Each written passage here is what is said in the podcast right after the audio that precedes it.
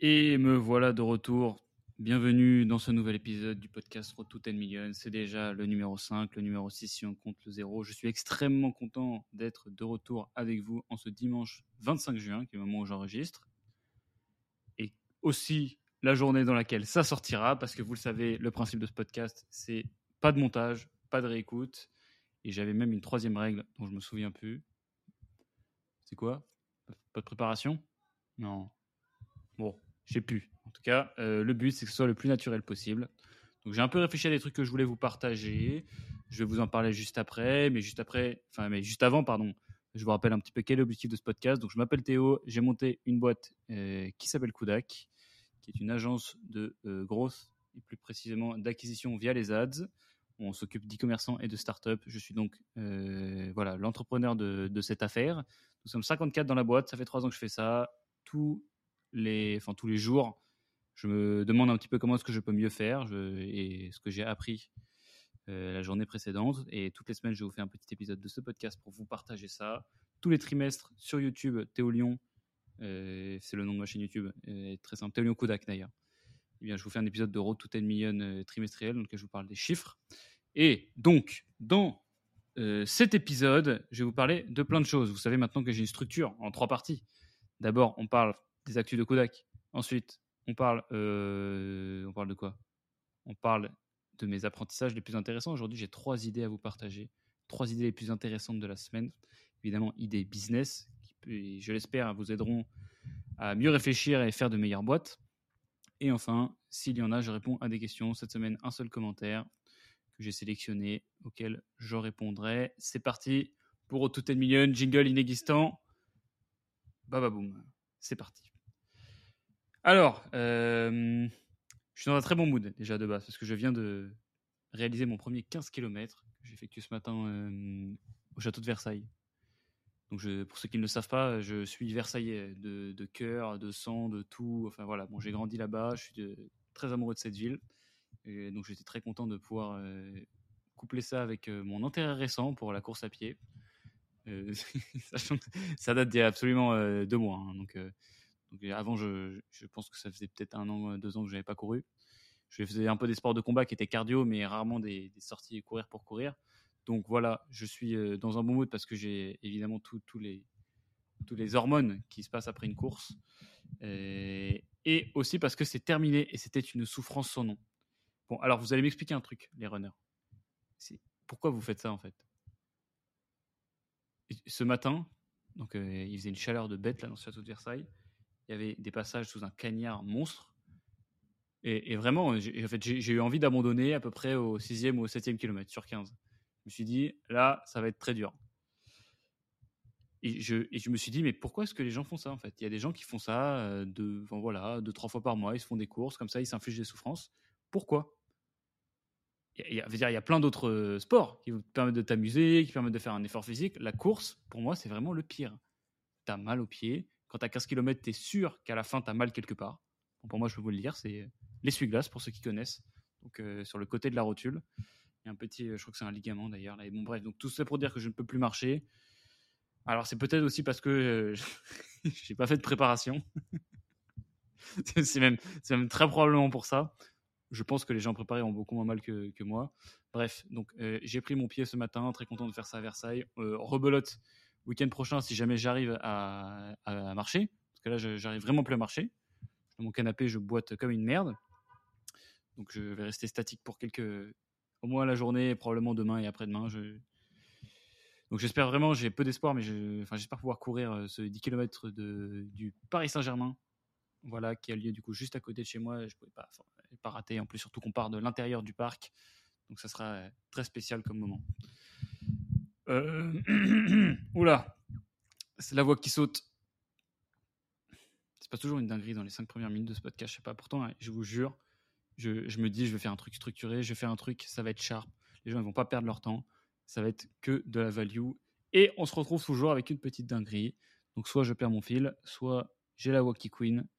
En tout cas, cette fois-ci, j'ai pris ma bouteille d'eau près de moi. J'aurais pas besoin d'aller la chercher dans le frigo comme j'avais fait la dernière fois. 5 minutes, toujours aucune valeur délivrée.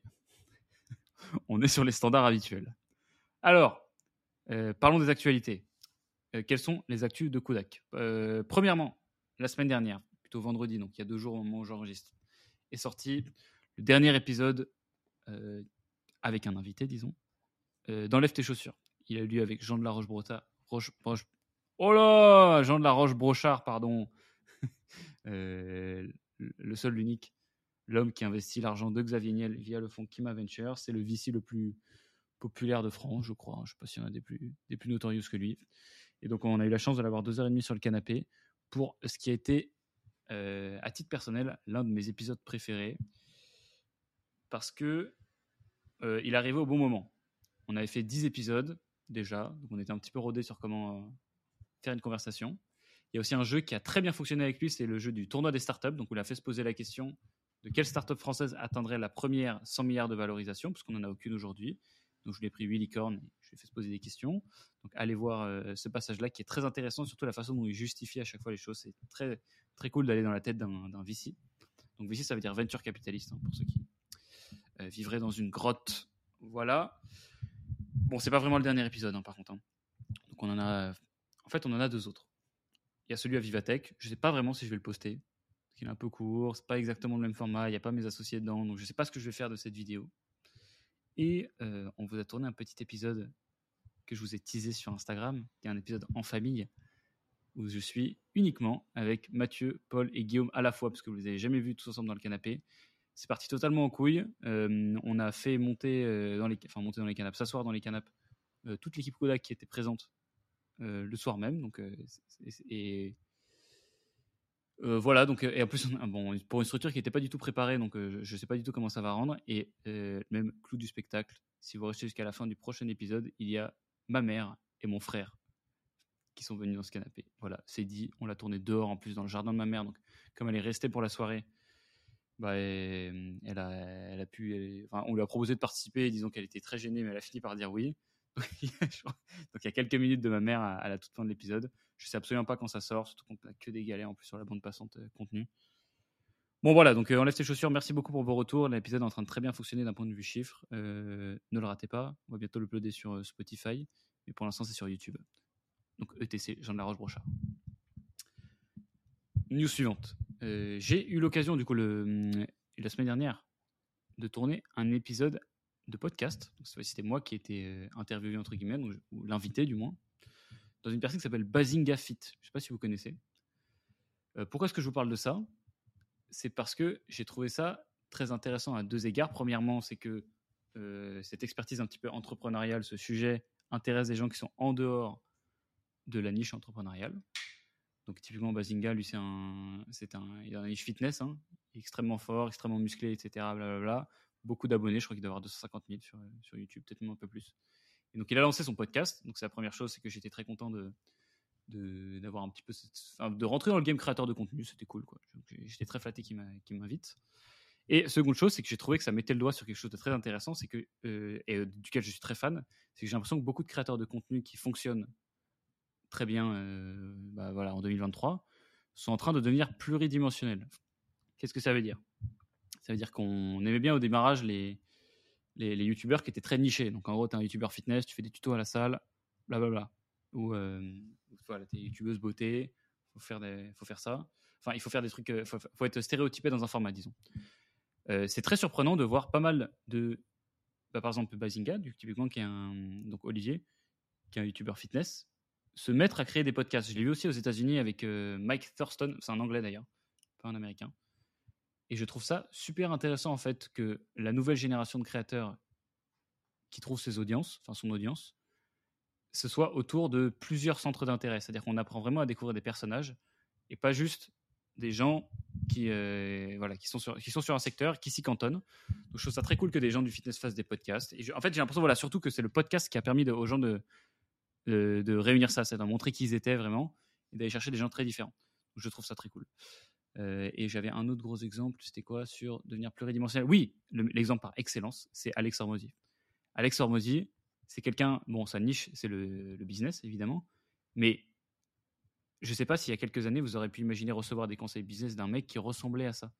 Parce que c'est très important, de toute façon, la façon dont tu te présentes dans du contenu. Et D'ailleurs, c'est une des raisons probablement pour lesquelles ça, ça a fonctionné au démarrage un peu pour Alex, c'est que ça retient l'attention quand tu vois une vidéo de lui.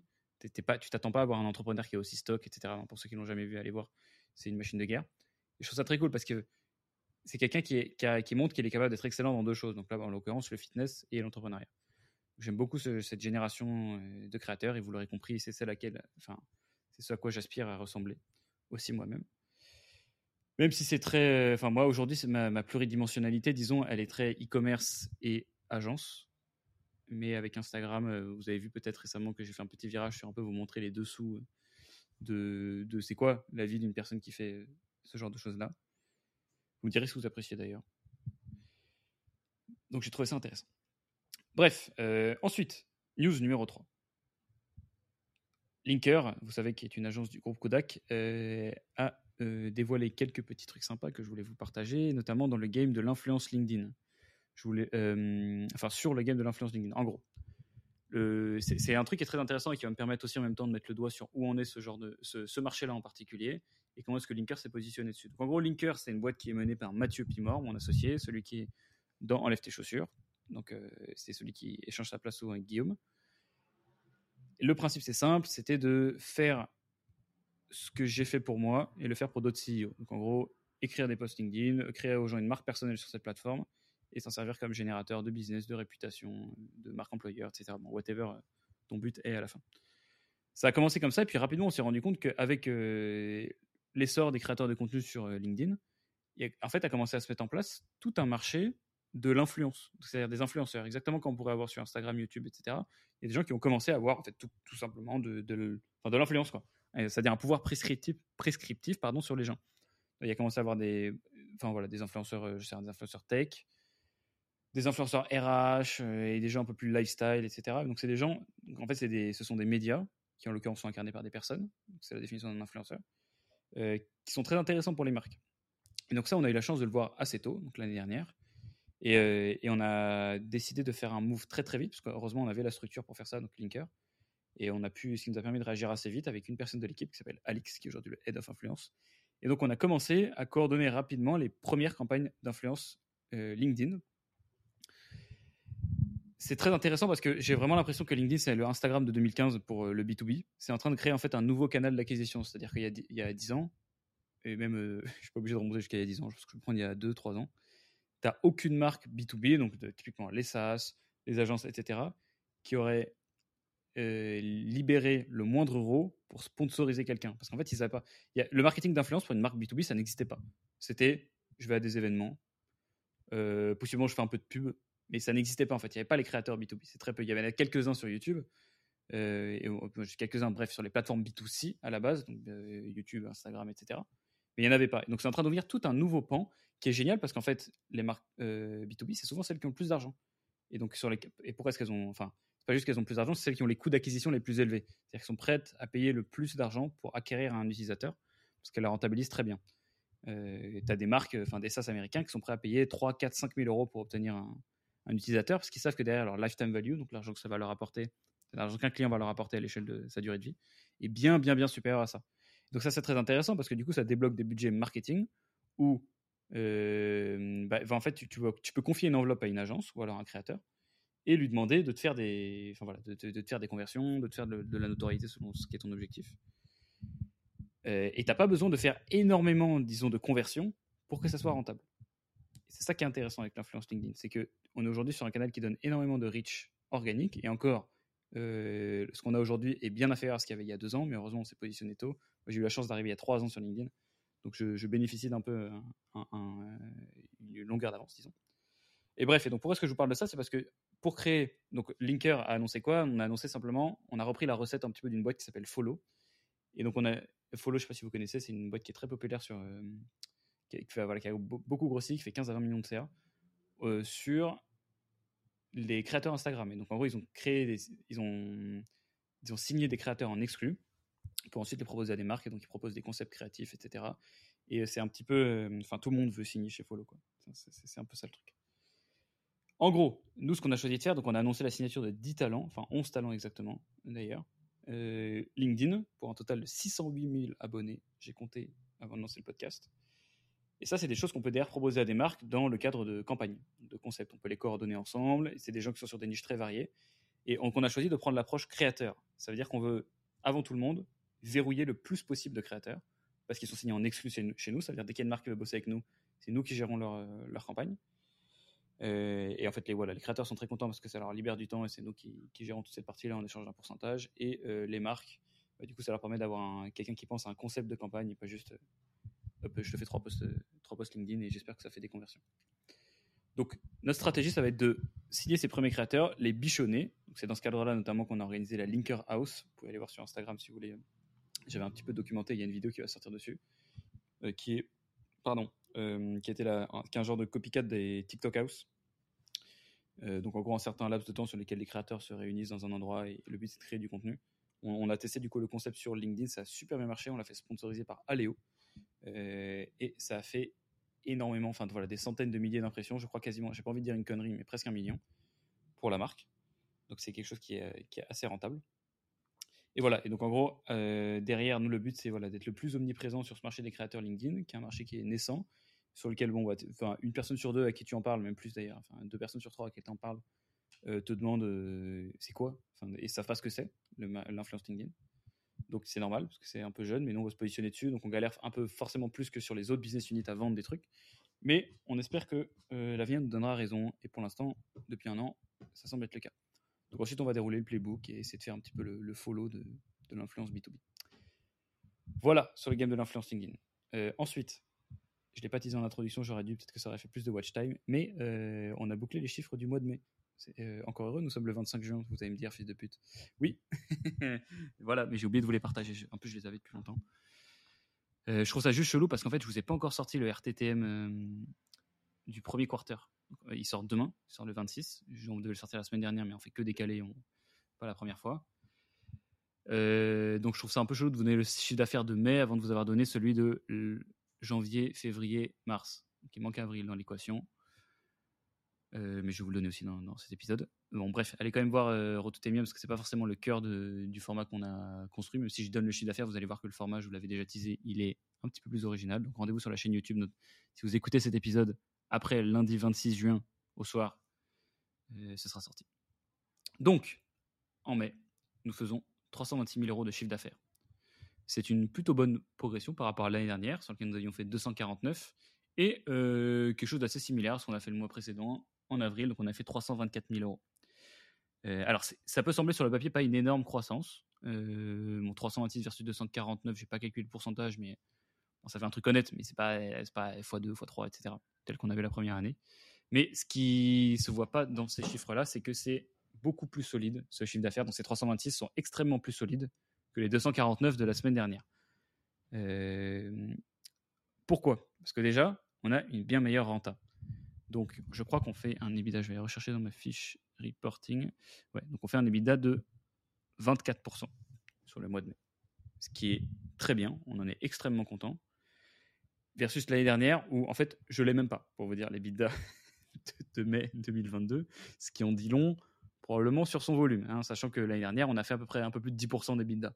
Donc vraiment une année éclatée au sol, on a payé toutes les erreurs, euh, vaille de la mort, tout le bordel. Si vous avez suivi tout est million, vous savez de quoi je parle mais ça n'a pas été une super année en termes de rentable. C'était une bonne année en termes de, croissance de chiffre d'affaires. On a fait x2.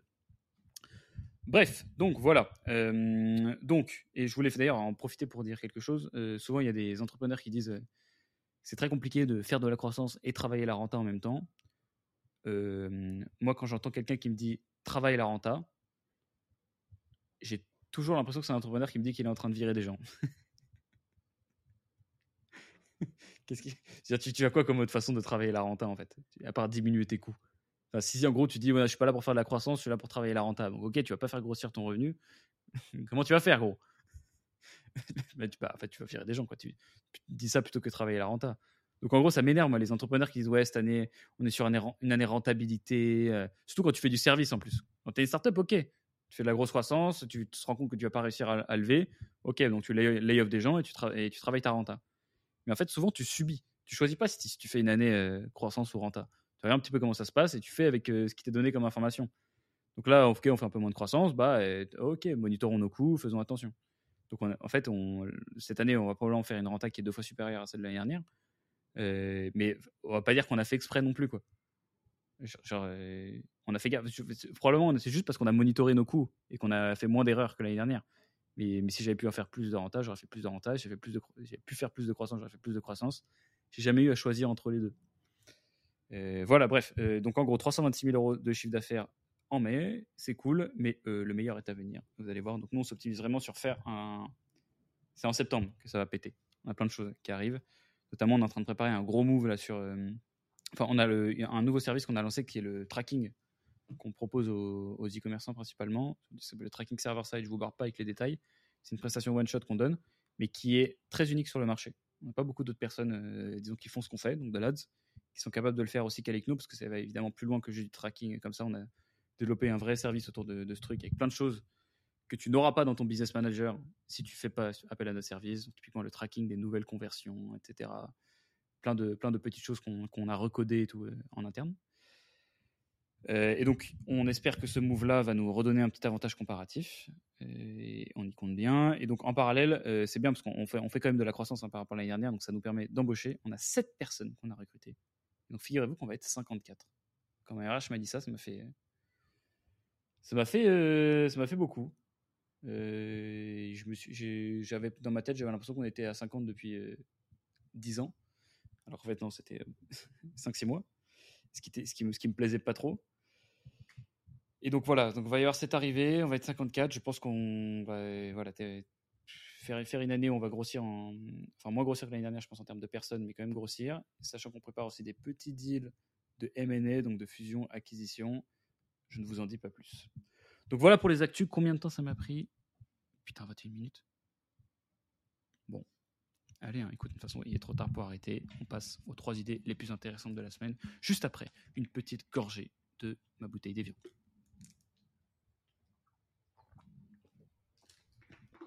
Hop là, on est de retour. Avec les trois idées les plus intéressantes de la semaine. Alors, euh, la première, bon, je vous donne le 3, je vous fais l'annonce du plan toujours, hein, j'ai un bon préparationnaire que je suis. On va d'abord parler de manager les attentes de quelqu'un et ce que ça veut dire, même en dehors du business? Pourquoi c'est l'une des idées? C'est l'une des choses les plus importantes à faire. Ensuite, je vais vous inviter à vous questionner sur optimiser votre vie plutôt au pire moment que pour les meilleurs moments. Et enfin, on va parler d'une idée intéressante que j'ai découverte qui disait de façon très simple Don't be the best, be the only. Ne sois pas le meilleur, sois le seul. Je vais vous expliquer comment euh, être le seul sur un marché. Donc parlons de manager les expectations. Alors, en gros, euh, je vous raconte. Il y a deux semaines, euh, je suis parti en vacances. J'ai fait au total, bon, c'était des demi-vacances, hein, je travaillais un petit peu, mais disons que j'ai bougé géographiquement. J'ai fait dans l'ordre Alicante, la Grèce et Nice. J'ai terminé par Nice. Je suis rentré il y a 10 jours. Et à mon retour de Nice, je rentrais avec la compagnie EasyJet en avion. Je fais un Nice-Paris, un dimanche soir. Et euh, j'ai, disons, fait l'erreur de hum, m'enregistrer un peu tard dans l'avion. Donc, en fait, j'ai pas pu valider mon enregistrement. Donc déjà, j'arrive à l'aéroport, je dois faire la queue avec tous les gens qui ont des valises. Alors, j'ai pas de valise, ça me saoule. Je ça, ça dure une heure et demie. Heureusement, j'avais pris de l'avance. Euh, et donc, je finis par arriver au comptoir. Et au comptoir, on me dit euh, écoute, mon gros, tu es sur une place euh, qu'on appelle je sais plus quoi, mais qui sont en gros les places où tu rentres dans l'avion s'il reste de la place. Quoi. En gros, tu as acheté ton billet, et parce que tu pas fait ton checking là, et bah, t'attends comme une merde. Et donc, j'étais révolté. J'étais révolté, évidemment, parce que je voyais, enfin, j'avais des rendez-vous le lendemain, etc. C'était, horrible, ça, m'a, ça, bien énervé. Mais bon, courtois que je suis, euh, voilà, j'ai juste signalé que c'était pas, pas très fair à la personne en face de moi, et sans, sans taper un gros scandale. Euh, je suis pas un animal. Donc, euh, bah voilà, je, vais, je rentre, je passe le, contrôle, je vais me foutre devant le, devant le, truc là pour rentrer dans l'avion simplement, et je regarde cette, cette maxi queue de gens qui rentrent, et j'attends, voilà, que, qu'on vienne me dire si je peux rentrer ou pas. Évidemment, personne vient me voir et donc je, décide d'aller. Donc je, suis persuadé à ce moment-là que je vais pas rentrer dans l'avion. Euh, je, me, mets une petite story sur Instagram. C'était le moment où, en même temps, j'ai passé les 50 000 abonnés sur YouTube, donc j'ai fait les deux stories dans, la foulée. La première pour dire que je m'étais fait tâche de, voilà, d'un vol EasyJet. Je ne savais pas que c'était possible d'ailleurs. Vous pouvez vraiment vous faire tâche d'un vol sur lequel vous avez pris votre billet. Et ensuite pour annoncer les 50 000. Donc je suis persuadé que ça va pas le faire. Je finis par aller voir la personne une personne au comptoir qui me fait Attends, je vais regarder, je vais regarder avec un truc pas ouf. Elle me fait Ah non, bon, bah écoute, je suis désolé, on, va peut-être te mettre sur un vol plus tard. donc, déjà, je suis quand même assez content parce que je pensais qu'il y avait que des vols le lendemain. Donc, mais j'ai quand même le seum parce que le vol est plus tard, donc je vais poireauter comme une merde à l'aéroport alors que j'ai envie de rentrer. Je suis fatigué. Je viens de faire deux semaines de vacances, j'ai pas dormi. Et après, elle vient me voir. il me dit, en gros, il y a une place dans l'avion. Donc je vais dans l'avion, je m'installe. Il n'y a pas de chute particulière à cette histoire, mais vous allez comprendre où est-ce que je veux en venir. Je rentre à Paris tranquillement. En gros. Et donc ça a été une expérience mémorable. J'étais super content de rentrer dans l'avion. J'ai cru que j'allais pas rentrer. Et ce que je voulais dire, c'est que ce qui crée une expérience mémorable, c'est le gap que tu arrives à créer entre les attentes de quelqu'un et la réalité. donc tout au long de cette histoire, mes attentes ont énormément fluctué. Je suis arrivé à l'aéroport en me disant je vais rentrer. J'ai découvert au comptoir que j'allais pas rentrer. Je pensais que j'allais pas rentrer, donc j'étais pas sûr. J'ai découvert ensuite en arrivant devant la personne qu'il y avait de fortes chances que je rentre pas. Puis peut-être que je rentre plus tard et enfin je rentre. Donc je suis passé par plein d'états mentaux et ceux qui ont été dans ma situation savent que c'est un petit peu stressant. Enfin bref, ça fait vivre les trucs plus intensément parce que tu as un peu le seum. Et en fait, tout cela, d'un point de vue extérieur, c'est simplement quelqu'un qui prend l'avion. Donc, si on récapitule la situation, je suis arrivé à l'aéroport, je suis monté dans l'avion dans lequel je devais monter, je suis rentré chez moi à l'heure à laquelle je devais rentrer. Et je ne l'ai pas du tout vécu de la sorte. Parce que, en gros, ce qui s'est bien passé là-dedans, c'est qu'il y a eu de la. Enfin, ce qui s'est pas. Enfin, pas forcément bien passé, mais disons, ce qui a fait que je me suis rappelé de cette expérience, c'est qu'il y a eu de la surprise. Euh, c'est comme quand tu arrives chez toi et que tes potes t'ont fait un anniversaire surprise. Ce qui est stylé, c'est que tu t'attendais pas à ce qu'il y ait un anniversaire et il y a eu un anniversaire. Donc, finalement, ce qui est stylé, c'est pas l'anniversaire, c'est le fait que tu t'y attendais pas. Et donc, ce qui était stylé dans mon expérience avec EasyJet, c'est pas que je rentre dans l'avion auquel je devais rentrer là-bas, c'est que j'ai pensé que je n'allais pas pouvoir rentrer. Et là-dessus, ça fait extrêmement écho à la façon dont tu délivres de la, qualité pour un client, qui est absolument pas sur de la satisfaction chez un client, pardon, qui est absolument pas liée à la qualité de ton service. Je vous prends un petit exemple. Euh, disons, en fait, ce que tu comprends en service, c'est que tu peux avoir deux situations. La première dans laquelle tu délivres, enfin deux situations dans lesquelles tu délivres la même note, un 8 sur 10, disons, de qualité de service. Et tu peux avoir un client super content et un client super mécontent. Le client super mécontent, enfin le client super content, je vais commencer par celui-là, c'est celui auquel tu as promis un 7 sur 10 et tu as délivré un 8 sur 10. Donc, euh, tu devais lui produire 10 euh, vidéos, tu lui en as donné 12, et la personne ne comprend pas. Elle est en mode, mais pourquoi est-ce que tu m'as fait ça euh, C'est ouf, tu as surdélivré par rapport à ce pourquoi je t'ai payé, c'est génial, je suis super content. Et inversement, il y a la personne à qui tu as promis 15 vidéos, finalement, tu n'en fais que 12. Donc, tu l'as promis un 9 sur 10, tu le délivres un 8 sur 10. Tu dis, ah non, mais elles sont pas forcément très utiles, etc. Donc ça, évidemment, ça passerait jamais. Ça se traduit pas dans des choses aussi, euh, euh, enfin voilà, aussi terre à terre que ça, parce que ça, là, simplement, la personne va dire non, tu m'as vendu 15 vidéos, c'est marqué sur un contrat, nique ta mère. Mais par contre, dans un hôtel, ça peut être le cas. Donc tu t'attends à un hôtel 5 étoiles, tu t'attends à des lits de ouf, et en fait, les lits sont pas dingues. Mais juste parce qu'il y a marqué 5 étoiles, tu t'es surgrossi le truc dans ta tête. Et donc, la clé de satisfaire quelqu'un, de créer une expérience mémorable chez quelqu'un, c'est de contrôler ses attentes. Pas du tout toucher à l'expérience en soi, vous pouvez faire la même chose à deux personnes différentes et vous allez rendre une personne, vous allez créer un souvenir pendant 10 ans chez quelqu'un, ou alors euh, euh, passer totalement inaperçu dans l'autre. Et donc pour ça, vous déménagez les attentes. Euh, qu'est-ce que je voulais vous dire? Toc toc toc, je me dis c'est pas les événements deux étoiles en fait. ok, ah oui, je vais vous donner un autre exemple de ça. Parce que moi, je trouve ça fascinant à quel point, en fait, ça, c'est pour moi, c'est de la sorcellerie, ce truc. C'est-à-dire que parfois, si tes clients sont pas contents, tu n'as pas, pas besoin de changer ton service. Si tes clients sont pas contents de ton produit, tu n'as pas besoin de changer ton produit. Tu as juste besoin de changer ce que tu as promis aux gens. Et ça, c'est génial. Et un autre exemple de comment est-ce que moi, je me suis fait niquer à titre perso là-dedans, euh, enfin, qui m'a permis de comprendre ça, comprendre ça disons, euh, déjà. Euh, quand j'avais, allez, j'étais en première année d'école de commerce, pour l'anniversaire de mon petit frère, je lui ai offert des places à Disney. Euh, et euh, con que je suis, euh, j'avais pas emporté ma carte bleue, j'ai pris 150 euros en liquide pour me dire je vais acheter des places sur place. Donc déjà, ça partait pas bien. Je pars avec mon petit frère, on fait une heure de route, on arrive à Disney. Et à Disney, je me rends compte sur place que les deux places combinées, ça coûtait 160 euros.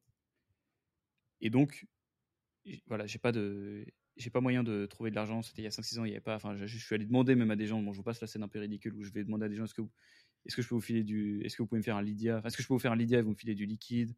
Enfin bref, euh, j'ai fait ça sans mon frère pendant, une demi-heure, pendant que j'essayais de faire ça, et finalement, je me rends à l'évidence, je ne peux pas rentrer. Et donc, c'est probablement l'un des moments où j'ai été les plus tristes de ma vie parce que j'ai créé des attentes de ouf chez mon petit frère et on n'a pas pu rentrer. Et après, bon, j'ai quand même, je, l'ai fait passer une bonne journée, c'est-à-dire que je l'ai quand même emmené au cinéma, on est parti faire un bowling, je l'ai fait passer une bonne journée. Mais malheureusement, cette journée-là, comment est-ce qu'il l'a appréhendé C'est que c'était la consolation de Disney. Si j'étais arrivé un jour, euh, whatever de la semaine, je lui avais dit viens, on va faire un bowling, viens, on va faire un cinéma, il aurait été aux anges. Mais dans cette situation-là, c'était de la merde. Et donc je vous invite toujours à vous demander qu'est-ce que mon client il attend? Et si vous n'êtes pas précis dessus, bah, dans tous les cas, votre client il s'est fait une idée dans la tête de ce qu'il attendait. Donc soit vous la connaissez, soit vous la connaissez pas.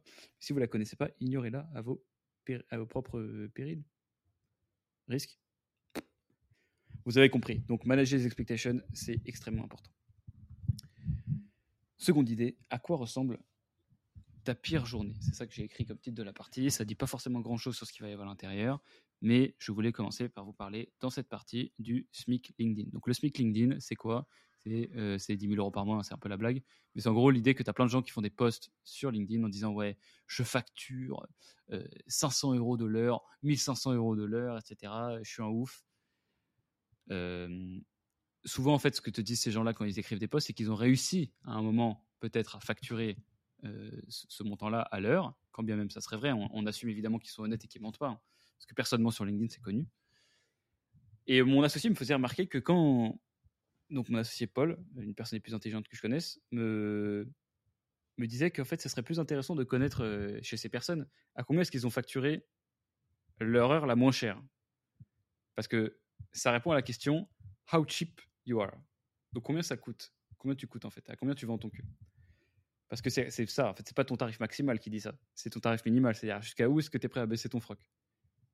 Et tu as plein de gens qui ont facturé peut-être un moment 1500 euh, euros et qui en fait le reste du temps euh, facturent tout le temps, euh, allez, 100 euros, 150 euros, etc. Mais ça, ils se gardent bien de te le dire. Et pour facturer plus cher, ton but, c'est pas enfin, tu vois, de forcément d'augmenter ton prix, le prix de ton heure la plus chère, mais surtout de supprimer les moments où tu factures pas cher. Parce que c'est ça qui détermine ta moyenne en fait. C'est pas juste euh, ton top, c'est euh, sur les 50 heures que tu as facturé dans le mois, c'était quoi le prix moyen? Et c'est ça qui fait ta rentabilité à la fin. Donc finalement, tu peux faire le mariole en disant que tu as facturé une heure très chère. C'est euh, pas comme ça que tu, que tu fais progresser ta vraie renta global. Et je trouvais ça très stylé parce que c'est assez proche d'un modèle mental dont je vous avais parlé la semaine dernière, qui était le, modèle mental de l'inversion. Donc, euh, pour rappel, l'épisode numéro 4 est sur mes modèles mentaux préférés. Et je trouve ça stylé parce que, et donc en gros, l'idée principale du modèle mental de l'inversion, c'est que c'est plus facile d'éviter la stupidité que d'essayer d'être un génie. Donc en gros, plutôt que d'essayer de faire des trucs incroyables, essaie de pas faire des trucs cons. Et donc plutôt que d'essayer de faire un truc incroyable, donc facturer une heure à 1500 euros euh, l'heure, essaie de plus facturer euh, des heures à des taux horaires de merde. Et souvent, tu vas avoir des résultats bien plus positifs. Et c'est stylé parce que je trouve que ça, marche aussi de, sur d'autres domaines. Donc souvent, en fait, être plus heureux, c'est pas juste une affaire de faire des, plus de trucs de ouf, donc faire des trucs toujours plus gros, des trucs incroyables, etc. Mais juste parfois de supprimer les trucs qui te font chier. Et je trouvais ça stylé. Euh, comme par exemple prendre le métro euh, ou faire le faux cul avec des collègues, ça c'est pour moi.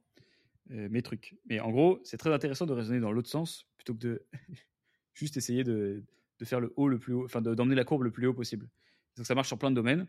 Euh, et vous vous rendez compte souvent en fait à quel point est-ce que c'est injuste. Pourquoi est-ce que j'ai appelé cette partie à quoi ressemble ta pire journée?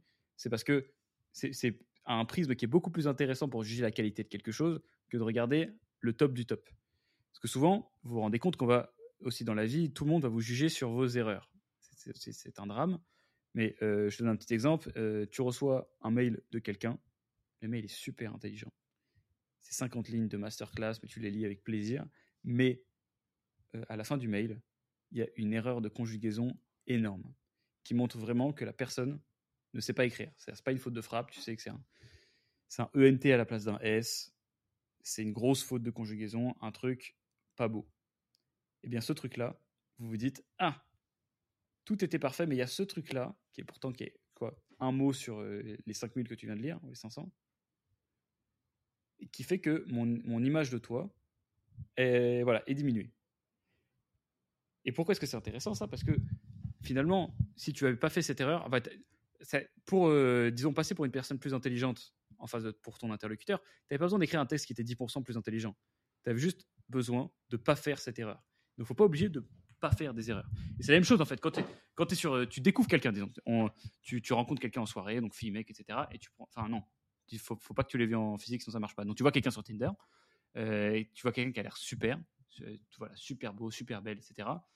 Mais il y a une photo. Il y a une photo qui te met le doute. Et bah souvent, c'est sur cette photo-là que tu vas construire ton avis. Même chose, euh, tu as un collègue euh, qui est très intelligent, qui fait une masterclass pendant toute une réunion, mais qui dit un truc très idiot à un moment de la réunion, et ben il perd toute sa crédibilité. Malheureusement, on va vous juger sur vos, euh, vos pires versions de vous, et donc c'est pour ça qu'il faut toujours essayer de faire progresser votre pire version de vous-même. Je trouve ça très célèbre parce que ça fait aussi écho à un bouquin qui s'appelle Atomic Habits que je, que je, rabâche tout le temps, qui est écrit par James Clear et qui explique comment construire des habitudes et qui met une citation très stylée dedans. C'est You don't rise to the level of your ambition, you fall to the level of your systems. Tu ne t'élèves pas au niveau de tes ambitions, mais tu retombes à celui de tes systèmes. Et donc tes systèmes, c'est quoi? C'est les habitudes que tu as créées, en fait, simplement. Euh, et donc c'est plus important de regarder, si tu veux juger quelqu'un, à quoi ressemble sa baseline, c'est-à-dire son, jour moyen, plutôt que son meilleur jour. Donc ça parce que tu vas avoir des périodes où tu vas être super motivé, super discipliné, etc. Et boum, boum, boum. Mais en fait, si tu veux comparer vraiment la qualité des gens, compare le pire jour de tout le monde. Le pire jour de tout le monde, c'est bien le, jour moyen de tout le monde, ça marche aussi. Mais c'est comme ça que tu trouves des trucs intéressants. Et donc, ma recommandation, euh, elle est business et personnelle, je me permets. C'est de mesurer le progrès, euh, mesurer ton progrès par rapport au pire moment. Donc, est-ce que, par exemple, ta pire journée de cette année, euh, enfin, même parce que dans ta pire journée pardon, de cette année, tu étais plus heureux que ta pire journée l'année dernière? Et si la réponse est oui, ça veut dire que tu as progressé tandis que l'inverse n'est pas vrai. C'est pas parce que ta meilleure journée était meilleure cette année que l'année dernière que tu as progressé. Et donc, euh, voilà, donc c'est un petit conseil général, plus particulièrement sur le pro, c'est que dans ton taf, le meilleur moyen d'être meilleur que tout le monde, euh, c'est de faire euh, l'inverse de ce que fait la pire personne dans l'équipe. Voilà, donc regardez quand même, jetez un œil à vos pires, pires moments. Je ne sais pas trop comment le généraliser, j'avoue je sais pas trop comment dire un, mot qui va s'appliquer à la fois au perso, au pro. Donc regardez du côté du pire quoi.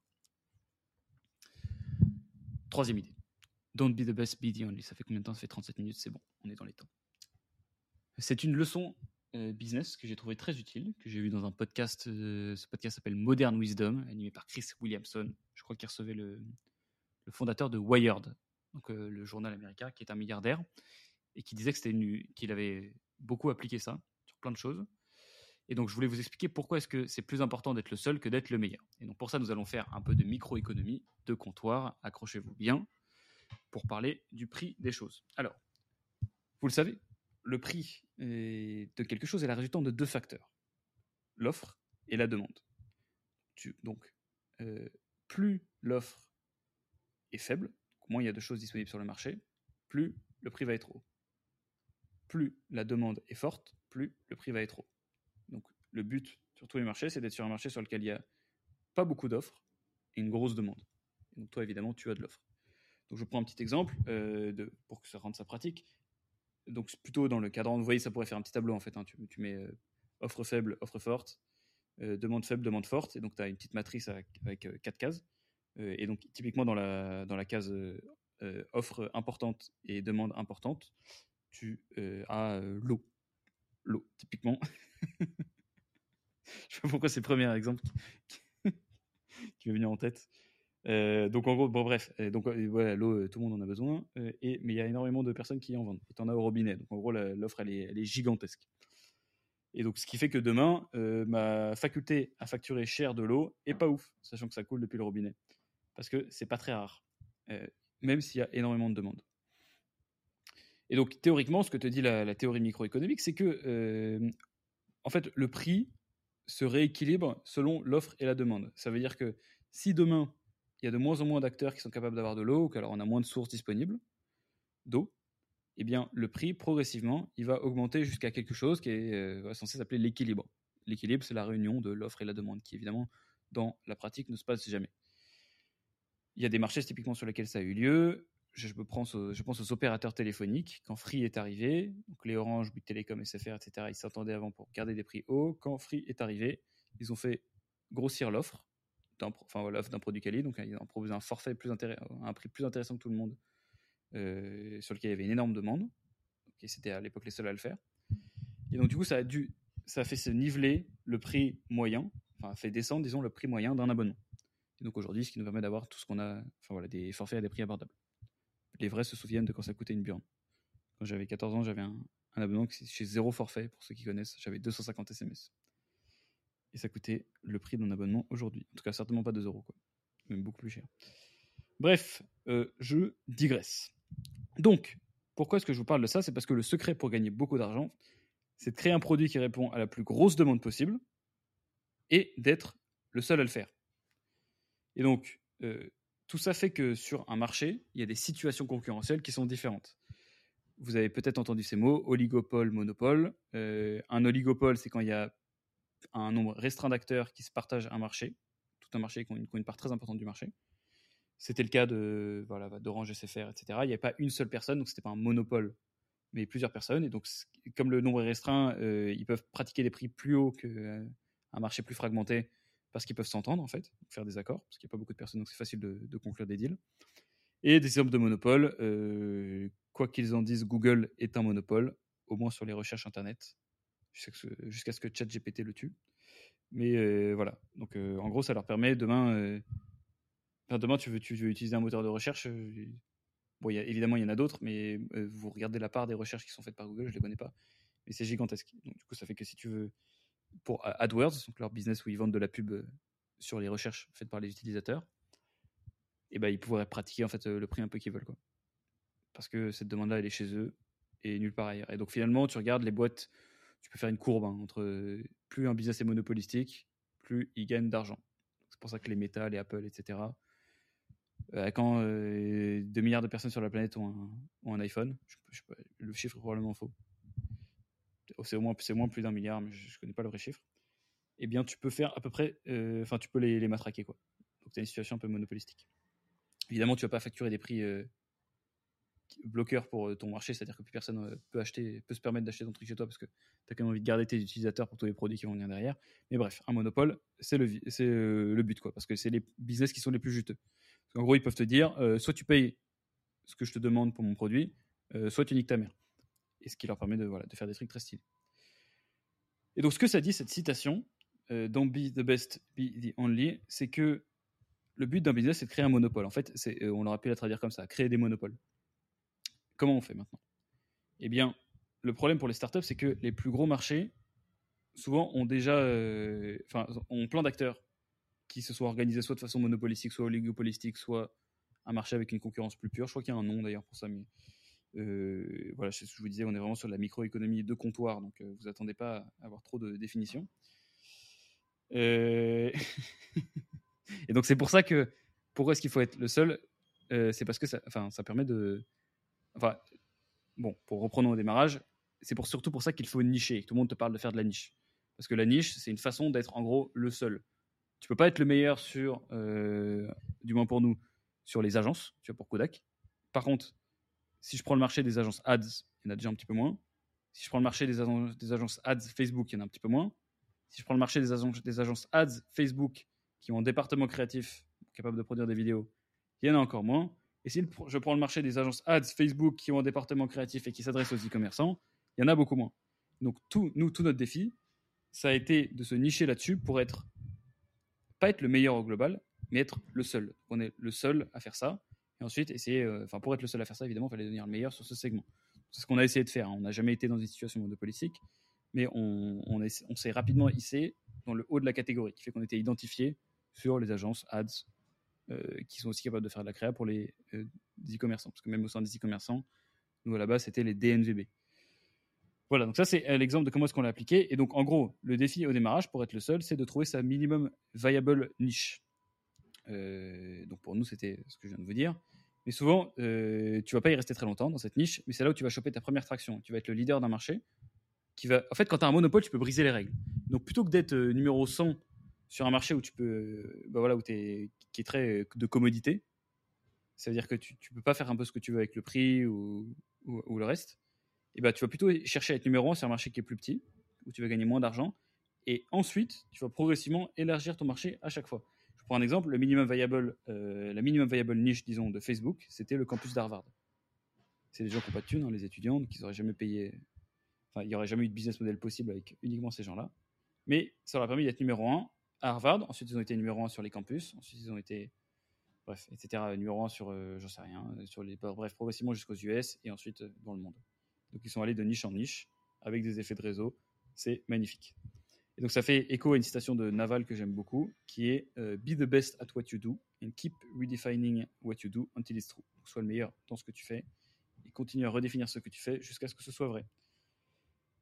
là, ici, pour reprendre un petit peu mon exemple de l'eau, je vous parlais au début, donc ce produit avec une très forte demande, mais aussi une très forte offre. Disons que demain, je vends de l'eau dans le désert et que je suis le seul vendeur d'eau dans le désert, et ben n'importe quelle personne qui passe et qui a de l'eau, qui a l'argent pour, pour euh, payer le prix que je vais lui demander, enfin théoriquement, je peux lui prendre tout son argent. Parce qu'une personne qui a soif, euh, elle est prête à tout, à tout lâcher, sinon elle doit mourir en fait. C'est un besoin primitif, euh, évidemment. Donc si elle avait un million sur elle, elle te donnera un million. Tu peux lui demander un million, parce que sinon elle meurt. le problème, c'est que bah, déjà, enfin c'est très rare de pouvoir être dans ces situations-là. Et ensuite, malheureusement, dans le désert, il n'y a pas grand monde. Donc, je risque d'avoir un passant. Enfin, il n'y a pas grand monde dans des endroits où il n'y a pas d'eau disponible. Souvent, c'est pour une bonne raison, en fait, s'il n'y a pas d'eau disponible. Parce qu'il n'y a personne qui passe. voilà, bon, vous, suivrez ma métaphore avec plus ou moins de, d'entrain. je vais essayer de la filer, de continuer de la filer. Et donc, c'est pour ça qu'on parle de catégorie design. Euh, catégorie design, ça consiste à créer sa propre catégorie. Donc, en gros, l'équivalent de redéfinir ce qu'on fait ou de réussir à être le seul à faire quelque chose. Et euh, le catégorie design, en fait, ça permet d'arriver au product market fit. C'est-à-dire que j'arrive à créer une catégorie sur laquelle je suis premier. Donc, euh, exemple, Snapchat. Tu peux pas être le meilleur des messageries. Tu peux pas être le meilleur des réseaux sociaux. Tu peux être le meilleur des réseaux sociaux, entre guillemets, sur lequel tu as une messagerie éphémère. Donc, tu, tu crées un marché dans le marché. Ce qui est très stylé. Et donc on en arrive progressivement à un type de monopole sur lequel on a aussi basé Kudak euh, et que j'aime énormément, que tout le monde peut appliquer, c'est le monopole personnel. En gros, ça va consister à rajouter dans ton business une partie de ta personnalité ou de la personnalité du fondateur. Et donc, au lieu d'avoir des gens qui vont juste avoir envie de bosser avec ta boîte, des gens qui vont, avoir envie de bosser avec toi. Euh, et ça, c'est génial, parce qu'en gros, personne ne peut te copier. Forcément, tu seras toujours le seul sur le marché qui est d'être toi-même. Alors, ça n'a pas toujours de sens pour tous les business, mais par exemple, moi, je sais qu'il y a plein de gens qui sont venus chez Kodak du mois au démarrage, pas juste parce qu'ils va cherchaient une agence ads, mais ils voulaient bosser qu'avec moi. Et donc, sur ce, en fait, j'ai créé un marché dans le marché, qui est le marché des gens qui veulent bosser avec Théo Lyon, sur lequel je peux pratiquer un peu. J'aurais pu théoriquement pratiquer les prix que, que je voulais. C'était pas un énorme marché, c'était un tout petit marché d'ailleurs. C'est pour ça qu'on n'y est pas resté très longtemps et qu'on a développé d'autres sources d'acquisition. Mais c'est un bon exemple. Et donc, en fait, parce que tu peux avoir de l'ADS, mais tu pourras pas avoir l'ADS fait par euh, l'agence de Théo. Même chose, hein, tu, peux avoir tu peux avoir du whisky, mais tu peux avoir le whisky Proper 12 de Conor McGregor. Ce sera jamais celui de McGregor. Et donc, le but progressivement, une fois que tu as trouvé ta, première niche, c'est de l'élargir. Donc, nous, par exemple, aujourd'hui, on n'est plus l'agence que je vous décrivais avant, donc euh, hyper nichée. Maintenant, on est une agence ads, tout court. une agence ads, on traite avec des e-commerçants et des startups. Et aujourd'hui, on a progressivement élargi cette niche, parce que maintenant, donc, on est dans le top 5 des agences indépendantes françaises. On n'aurait jamais pu le faire au démarrage, quand tu es tout petit, que tu n'as pas de référence, etc.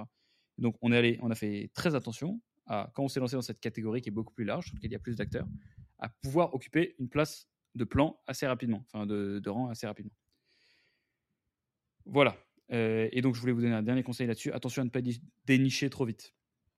Ça veut dire euh, se dire voilà, j'ai conquis ma niche, euh, je vais élargir directement. Souvent, les gens le font beaucoup trop vite. Il faut rester très longtemps dans les niches jusqu'à ce que tu aies des signes très clairs que c'est le moment d'y aller. Donc, ça veut dire que tu as parlé à beaucoup, beaucoup de gens et tu recommences à avoir les mêmes deals où il n'y a plus de deals entrants. Voilà, donc nous, qu'est-ce que je voulais dire? Ouais, voilà, faut, faut vraiment se lancer pardon, sur un marché, un nouveau marché, du coup, de le fait de dénicher, que si tu es confiant de pouvoir être dans le top. Mais tu seras jamais vraiment numéro un, c'est un peu compliqué, hein, toujours d'être le numéro un d'un marché même si c'est le but. faut toujours être dans un. Voilà, attaquer un marché dans lequel tu es confiant de pouvoir occuper une des premières places. C'est ça qui va te permettre de pouvoir tarifer comme tu le sens, de gagner plus d'argent. Donc voilà, ne cherchez pas à être le meilleur, cherchez à être le seul. Et euh, ensuite être le meilleur sur cette catégorie que vous avez choisie. J'aime beaucoup ce conseil. Voilà les potes pour les trois idées intéressantes que j'ai trouvées les plus intéressantes cette semaine. Donc en gros, euh, toujours manager les expectations ou les connaître. Ensuite, s'optimiser pour les pires jours. Et dernière chose, ne pas être le, ne pas être le meilleur, être le seul. Et donc je vais terminer avec un commentaire, un, euh, ce qui n'est pas une question, qui dit, je vais pouvoir y répondre une bonne fois pour toutes. Merci pour ce moment. C'est un commentaire sur Enlève tes chaussures. C'est Patrice Mourgue. J'ai pas encore tout vu. Ça va, ça va Cali, mais ça va Cali, c'est certain. Par contre, 4 pubs en moins de 30 minutes, ça coupe trop l'élan des discours et de la conversation, surtout pour une vidéo sponsor. Alors Patrick, euh, Patrice, pardon, va te faire enculer. Et ce, pour plusieurs raisons. Tu es actuellement derrière ton ordi, en train de regarder en tes chaussures de façon totalement gratuite. Cet épisode m'a coûté 1500 euros à produire. Donc tes petits caprices je ne veux pas regarder une pub, tu te les fous dans le cul, et tu quittes la vidéo, tu vas en regarder une autre sur laquelle il n'y a pas de pub. J'aimerais bien pouvoir, juste pour toi, te montrer dix fois plus de pubs. Pour voir si tu as vraiment envie de regarder le truc. Parce que visiblement, tu n'as pas compris en fait. Et ça, ça m'énerve. C'est ce truc avec YouTube, c'est en fait, il y a quelqu'un qui te donne quelque chose gratuitement. Et c'est encore, ça rejoint le truc de manager les attentes. Patrice, il est habitué à ce qu'on lui serve du contenu gratuitement. Il oublie que ça prend du temps et de l'argent à des gens. Et donc, il va se dire, je suis en droit de dire des trucs comme ça. Bon, toi, écoute, ah, ok, bon, tu as fait travailler des monteurs une semaine dessus, tu as passé du temps à l'écrire, tu as contacté l'invité, tu as tourné, tu as loué du matos, etc. Ouais, mais moi, par contre, tu vois, tu m'as pris 4 fois 15 secondes. 5 secondes, parce que j'ai passé les ads. Donc, euh, et voilà, tu seras gentil, tu, ne le feras plus à l'avenir. Donc, Patrice va te faire enculer. Tous les gens qui pensent comme toi, allez vous faire enculer de moi. En vrai, Patrice, hein, je, grossis un peu le trait, mais, j'espère que tu comprendras après, après ce truc-là si tu écoutes le podcast. Euh, pourquoi est-ce que c'est une dinguerie de dire un truc comme ça sous, la vidéo de, de quelqu'un, de n'importe qui, pas, juste de moi. C'est une phrase de, petit enfant gâté. Euh, bref, on s'arrête là-dessus. Pas de questions cette semaine. c'est parti en couille. je suis désolé, je me suis emporté. J'avais pas noté en plus que je voulais répondre à ces questions. Je savais juste que ça m'avait fait ressentir un sentiment euh, puissant. je vais vous donner à tous rendez-vous la semaine prochaine dans un nouvel épisode d'Oro Tout est le podcast en roue libre. Bisous à tous.